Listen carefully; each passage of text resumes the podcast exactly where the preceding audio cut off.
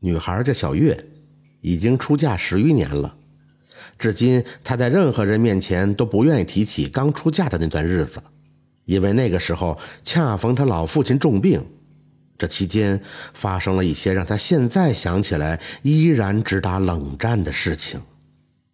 今天给大家带来的故事叫《兄弟分家产》。小月老家在安徽的枞阳县。父亲之前一直是镇上某局的副局长，后来六十多岁就退休了，成了离休干部。他在新中国成立之前就是党员干部，而且是科级以上的领导，因此呢，退休后享有不菲的待遇。那个时候，小月也才刚刚参加工作，父亲每月领到的退休金足足是他的三倍有余。小月是家里头唯一的女儿，父母生她的时候已经年逾四十了，她上面还有三个哥哥。都在镇上娶了媳妇儿，安了家，而他呢，一直在县城教书，周末的时候才会回家看看。小月的母亲早早就离世了，只留下了父亲孑然一身，因此每次父亲一看到小月的到来就很高兴。他说：“你这么忙，工作正起步，可是看我的次数比你的三个哥哥加起来的还要多呀。”小月的哥哥们在附近的老宅，不过相差几步路。过一条小河便可以到。当时小月以为父亲只是想让他多来看看而已，才说的这些话。后来小月的父亲突然就患上了胃炎，而且是萎缩性的，已经到了癌变的地步。那个时候正好小月刚刚出嫁，她与几个哥哥一起将父亲送到了市里最好的医院，但是却被医生告知手术已经没有任何意义了，成功的概率只有千分之一。并且会对病人造成不可逆转的创伤。医生的建议是回家静养，顺其自然。小月的几个哥哥却死活不愿意，硬是要做这个手术。大哥是家里说话分量最重的，他强烈要求做这个手术，并且说哪怕手术的成功率只有亿万分之一也要做，毕竟是自己的爸爸，一线生机都不能放过。小月呢？那个时候心里想啊，这几个儿子还真没白养，还是很心疼老父亲的。从手术室出来以后，医生摇了摇头，告诉他们，手术的病人的创伤不仅没有使病情缓解，反而加重了。病人顶多支撑一个月，回家准备后事吧。当时小月哭成了泪人，几个哥哥都是身高七尺的大老爷们儿，眼眶也都红红的。晚上，小月要在手术室里陪父亲留最后一夜，趴在父亲的病床上，迷迷糊糊的就睡着了。醒了之后，已经不知道是几更天了。就当他要出门方便的时候，却听到外面隐约的有小声在嘀咕。其中一个人说：“这钱呢，就该三家分。”另外一个声音传过来：“扯淡！我是家里的老大，理应分大头。这么多年，你去照看过爸妈吗？”你还好意思提呀？你去看过几次？谁做了多少事儿，他心里有数。小月透过门上的观察窗，看见他的三个哥哥正坐在外边的长椅上，喋喋不休地讨论着。当时他的心里就升起了一团怒火，但由于这是医院，而且已经那么晚了，就没和他们计较，而是折返到床前。父亲还在熟睡，他又接着趴了下去。第二天一大早，兄妹们便把老父亲接回了家。这一下，三个儿子争着抢着要接老父亲回到自己的家。这一下，三个儿子争着抢着要把老父亲接到自己的家。争到后来，险些要干上一架。最后，老父亲决定去老大家。老大满心欢喜，让媳妇儿赶紧收拾东屋，让给父亲。这老大媳妇儿平日里最不待见的就是公公婆婆。可这一次殷勤备至，端茶倒水，端屎端尿，那是毫无怨言啊！太阳就像打西边出来了一样。这段时间，小月在乡下的婆婆家住，因为离大哥家比县城近多了，去看父亲呢也比较方便。没过几天，父亲突然把几个孩子叫到老大家，到了那里才知道父亲要讲分遗产的事儿。父亲一字一字很艰难地讲着，兄妹几人泣不成声。三个哥哥跪趴在床前，手里一个劲儿地紧握着父亲的手。可最后的结果是，大半财产分给了小月，其他的三个人只分了小头。略算了一下，三个人平分的话也很微薄了。三个哥哥出乎意料的愣在一边，而后发疯似的跟父亲说：“这不公平！说什么小月是嫁出去的人了，这钱应该主要给我们。”就在这时，小月却拒绝了：“，这钱我不要，您还是给哥哥们吧。”父亲的立场却很坚定，并提出了理由：因为这么多子女当中，就小月对父亲最为体贴上心。随后的几天里，老大因为不满父亲分配遗产的方式，而和媳妇儿一起给父亲冷脸看。以前一天三顿饭，顿顿不落，现在三顿并一顿。再过两天，老大索性将父亲赶出了家门，扔给了老二。老二呢，理都没理，又推给了老三。这老三倒是稍稍有些人性，收纳了父亲。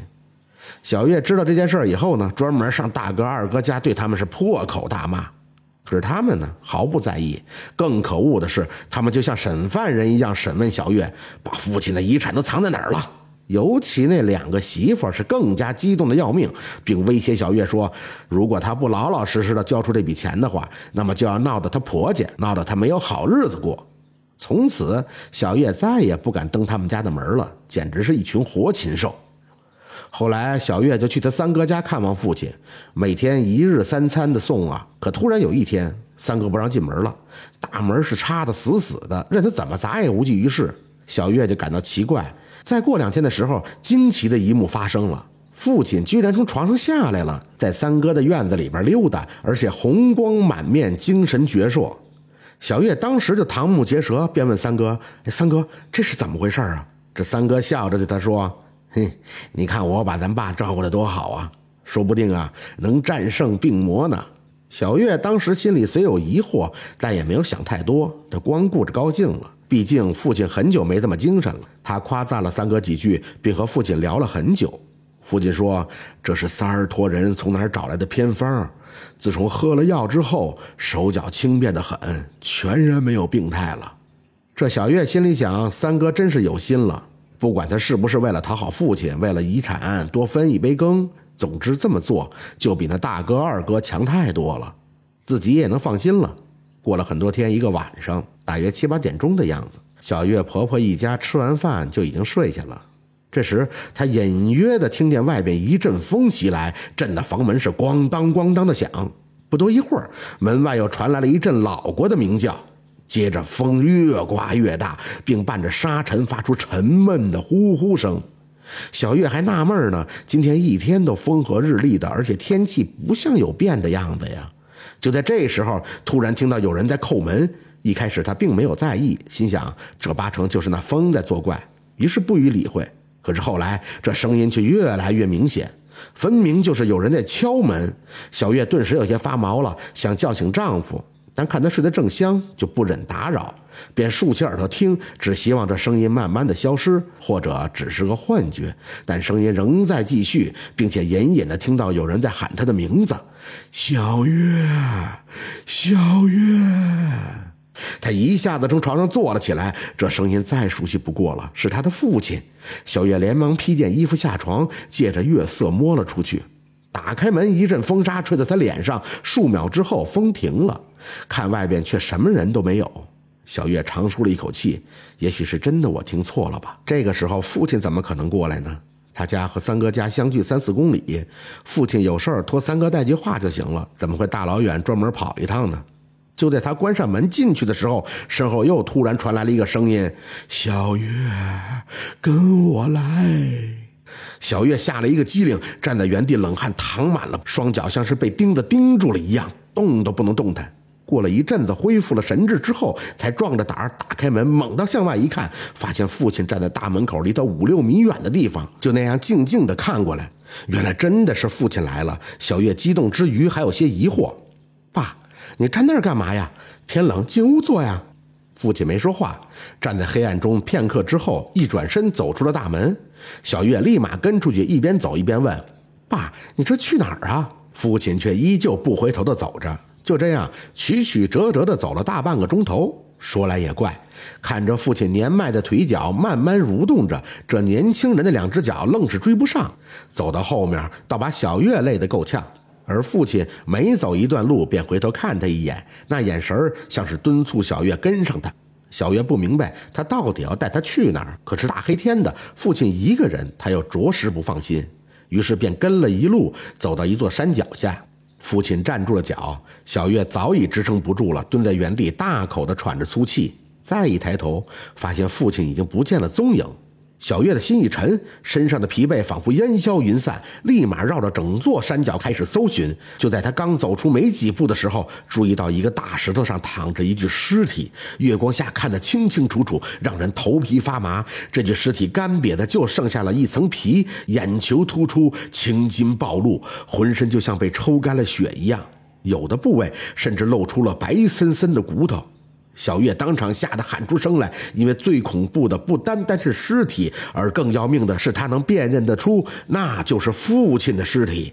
尸体上残缺不全的衣服，她认出就是父亲平时最爱穿的那件中山装。第二天，三哥家来了很多的警察，村民们水泄不通地围在门前，小声地议论着。后来才知晓了一切。